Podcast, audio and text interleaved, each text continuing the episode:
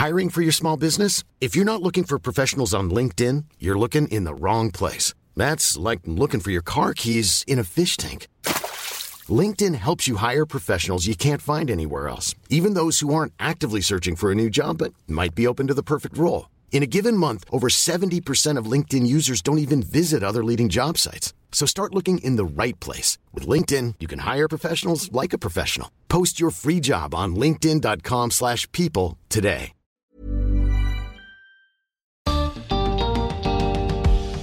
Todos los días estamos expuestos a un flujo constante de información y de desinformación, pero ambas suelen tener el mismo aspecto. Diferenciar las noticias falsas de las reales puede ser muy difícil. Bienvenidos al podcast de TED en español, soy Jerry Garbulski. En su charla en TEDx Madrid, la periodista Clara Jiménez explica qué es la desinformación y las distintas formas que puede tomar para parecer real. Nos cuenta además cómo podemos combatir juntos este problema de las noticias falsas, o bulos, como les dicen en España. Y así, cada uno de nosotros puede tener mejor información para tomar decisiones en la vida.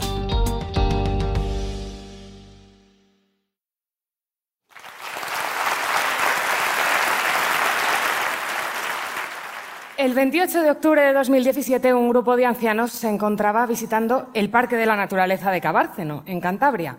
Cuando se encontraban en el recinto de los hipopótamos, uno de los animales les sorprendió con una enorme ventosidad que provocó la caída de varios de los ancianos. Tres de ellos tuvieron que ser hospitalizados. Parece increíble, ¿no? Pues este titular, El pedo de un hipopótamo acaba con tres visitantes del zoo ingresados en el hospital, se publicó en varios medios que todos consideraríamos serios, que nos parece que tienen credibilidad, que nos parecen fiables. Y sin embargo, este titular es falso, es un bulo. Hace unos meses mi vida cambió. Dejé mi trabajo en un programa de televisión para crear, junto con otro compañero, un proyecto periodístico independiente que luchara contra la desinformación, que apostara por el periodismo de datos, por la verificación, por la transparencia y por la memoria, por la hemeroteca, que ayudara a los ciudadanos a distinguir entre lo que es verdad y lo que es mentira. De eso os quiero hablar hoy. Arrancamos.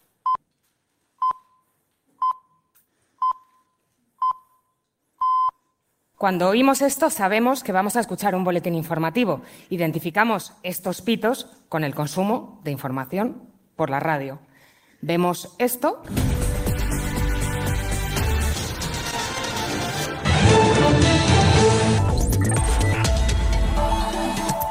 y sabemos que lo que empieza es el telediario. Asociamos esas imágenes y esa música con el consumo de información audiovisual. Tocamos este papel, lo tenemos en la mano y sabemos que esto, este papel, es un formato de consumo de información, un periódico. Nuestros sentidos asocian estos formatos con noticias, aunque luego nos pueden mentir, ¿eh? que veo alguna cara rara entre el público. Lo que tenemos interiorizado es que en estos formatos lo que recibimos es información. Esto es lo que en maldita.es llamamos el ancla. Quedaros con esto porque me lo vais a oír más de una vez. Y entonces me diréis, ¿qué ha cambiado? ¿Qué es diferente? We are fighting the fake news. It's fake, phony, fake. Called the fake news the enemy of the people, and they are fake news. Esto es lo que ha cambiado. Llevar Internet todo el rato en el bolsillo y consumir cada vez más noticias a través de WhatsApp, de Twitter, de Facebook, de Instagram que está muy bien, ojo, pero aquí es donde la desinformación tiene más fácil imitar a la información, disfrazarse de ella. Y aquí es donde ese ancla de la que hablábamos al principio se difumina. ¿Cómo pasa esto? Esto es una noticia real y esto es una desinformación, lo que mucha gente llama, aunque a mí no me gusta mucho el término, una noticia falsa, un fake news. Porque cuando yo digo que algo es una noticia falsa, no estoy refiriéndome a lo mismo que cuando Donald Trump dice que la CNN son fake news, porque esto no es una noticia, nunca ha pretendido serlo. Es solamente un disfraz para desinformar. Esto es muy importante que lo tengamos en la cabeza. Y sin embargo, a que se parecen un montón, parece que son el mismo formato, con su titular, su foto, no tenemos referencias que nos indiquen que una es verdadera y otra es falsa. A esto tenemos que sumarle otro problema. Cada vez consumimos más las noticias individualmente, aisladas, sin contexto. Cada vez entramos menos en la página de un medio de comunicación, en su portada, para ver qué ha decidido la redacción que es importante, y consumimos las noticias a través de lo que nos llega por redes sociales, por WhatsApp, por Facebook, sin saber muy bien a qué tipo de página estamos entrando para consumir o si es un medio fiable o no lo es. Por ejemplo, Urdangarín tendrá una paga en Suiza para sus gastos. Este titular se viralizó muchísimo. Hay mucha gente que a día de hoy cree que efectivamente el cuñado del rey condenado por corrupción recibió una paga de la Casa Real para sus gastos. Igual a uno, alguno está sentado por aquí y está descubriendo ahora que es mentira. ¿Por qué pasó esto? Porque esta noticia se viralizó sin contexto, sin ancla. Os vamos a demostrar por qué esto es tan importante. Si vemos esta noticia en la portada del país o del mundo, podríamos pensar, por el contexto, por lo que le rodea, que esta noticia es verosímil, que podría ser que el cuñado del rey condenado hubiera tenido sus privilegios. Pero, ¿y si la vemos aquí? En su verdadero origen, de donde surge esta noticia. En este momento, Clara muestra a la audiencia una web llena de titulares de noticias ridículas. Precisamente por lo que le rodea, por el contexto que tiene alrededor, hay algo que nos hace pensar que podría no ser creíble. Pues esto tiene otra vuelta de tuerca. A veces ni siquiera consumimos la noticia, a veces solamente consumimos la foto y el titular. ¿Y si lo vemos así? Ahora Clara muestra un chat de WhatsApp con una imagen del título de una noticia. No tenemos ninguna referencia, no sabemos de dónde sale, no sabemos cuál es la fuente, no sabemos cuál es la fecha, no sabemos si es fiable o no. Os voy a poner otro ejemplo. Vuelve el servicio militar obligatorio para menores de 25 años. Recibimos esto en nuestro móvil. Es un titular, una foto, no hay link, casi no hay fecha porque ni siquiera dice el año y no tenemos ni idea de dónde ha salido. ¿Dónde ubica esto nuestro imaginario?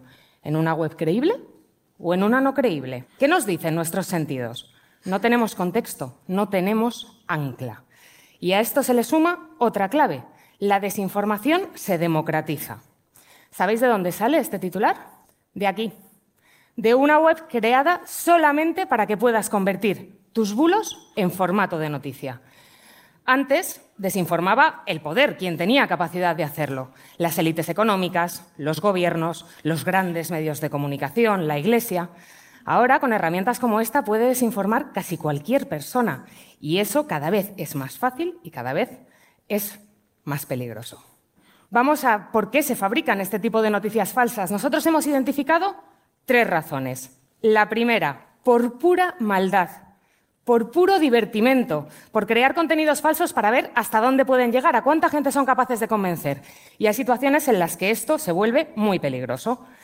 ¿Os acordáis de Frida Sofía, la niña de 12 años que se encontraba sepultada bajo los escombros de un colegio en México?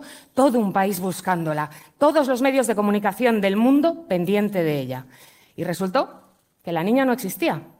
Era una noticia falsa, era una noticia creada solamente para generar el caos en una situación de emergencia. Esto en España lo hemos vivido. En los incendios de Galicia y de Asturias del año 2017, cuando las llamas estaban ya llegando casi a las casas en Vigo, de repente surgió una alerta en redes. No se puede beber agua del grifo. No es potable, está contaminada. Esto corrió por WhatsApp como la pólvora y resultó ser una alerta falsa. Y ojo, porque no fue la única. Este es un mapa de algunas de las desinformaciones que corrieron en una sola noche de incendios en la que los vecinos, mientras luchaban contra las llamas, tuvieron también que luchar contra el miedo que infundían estas desinformaciones que llegaban a su móvil. Esto es peligrosísimo. Y os aviso, si alguna vez se os ocurre hacer algo parecido, estamos vigilantes. Vamos a por la segunda razón, la pasta, por hacer caja, porque generar contenidos falsos hay gente que gana dinero con ello. Durante las elecciones norteamericanas, en Macedonia, un grupo de jóvenes se puso a fabricar noticias falsas. Empezaron haciéndolas contra Trump y contra Hillary Clinton y rápidamente se dieron cuenta de que las noticias contra Trump no daban dinero, así que fueron a saco por Hillary Clinton y dio resultado. Ganaron miles de euros.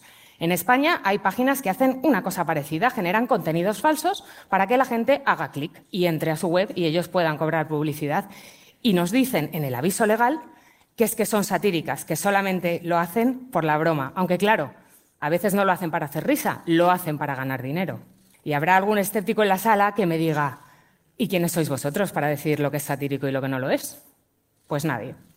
Por eso lo único que hacemos es deciros en los manuales sobre desinformación que hay que mirar el aviso legal de las páginas en las que leemos las cosas antes de creérnoslas.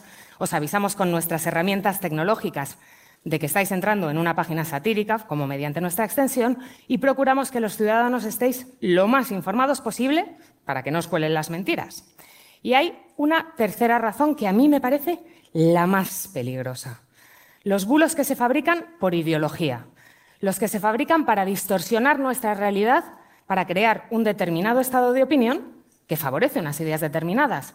Esto en Europa lo hemos vivido con el Brexit, con Cataluña, con la crisis de refugiados. ¿Quién no ha recibido en su móvil un vídeo, un audio, una imagen, una cadena de WhatsApp contra la inmigración en los últimos meses? Estos mensajes reenviados entre miles y miles de personas a veces tienen apariencia de credibilidad, a veces son un titular y una foto, pero no tienen fuente, no tienen fecha, no tienen ancla. También hay titulares como este. Una familia acoge a un refugiado y viola y deja embarazada a su hija de 12 años. Este titular es falso. El hombre no era refugiado y no vivía acogido en la familia. Y sin embargo, a día de hoy, este titular sigue publicado y aquellas personas que lo hayan leído relacionan refugiado con violador. Este es el ecosistema en el que nos encontramos y es muy peligroso. Solamente os digo una cosa, si alguna vez no tenéis claro algo, no lo compartáis. Es el mejor consejo que os voy a poder dar hoy.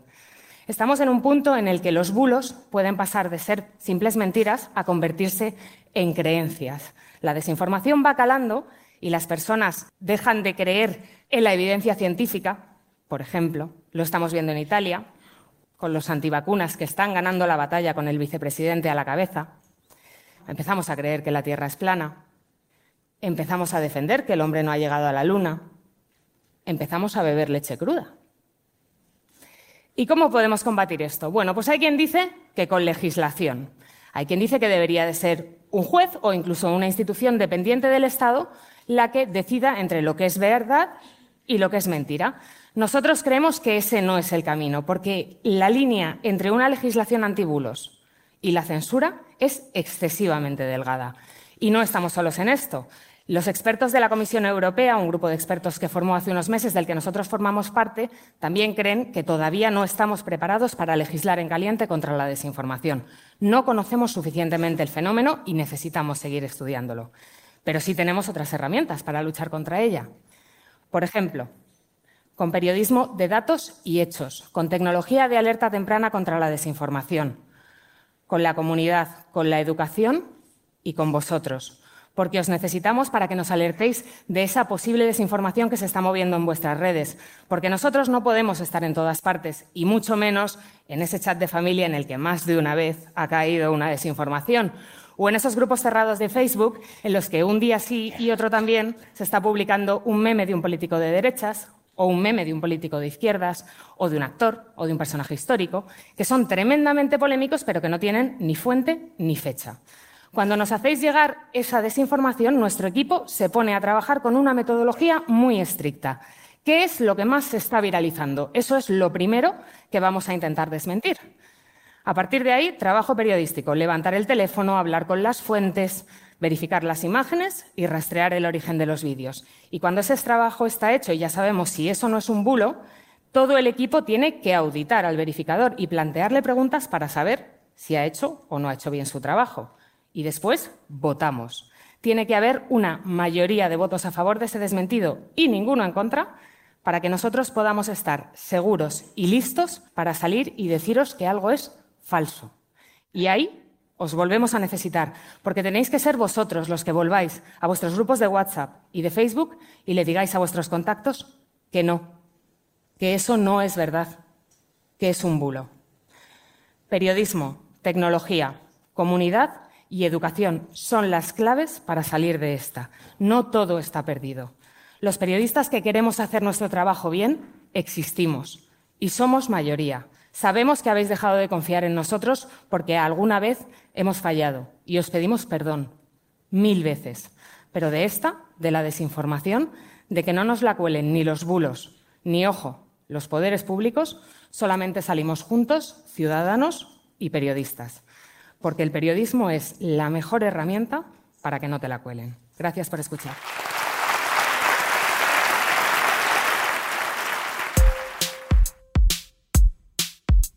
Si les gusta TED en español, la mejor manera de apoyarnos es compartiendo el podcast con sus amigos.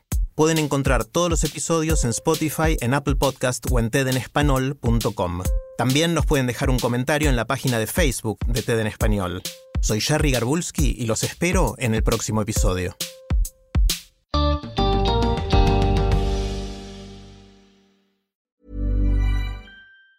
Normally, being a little extra can be a bit much, but when it comes to healthcare, it pays to be extra.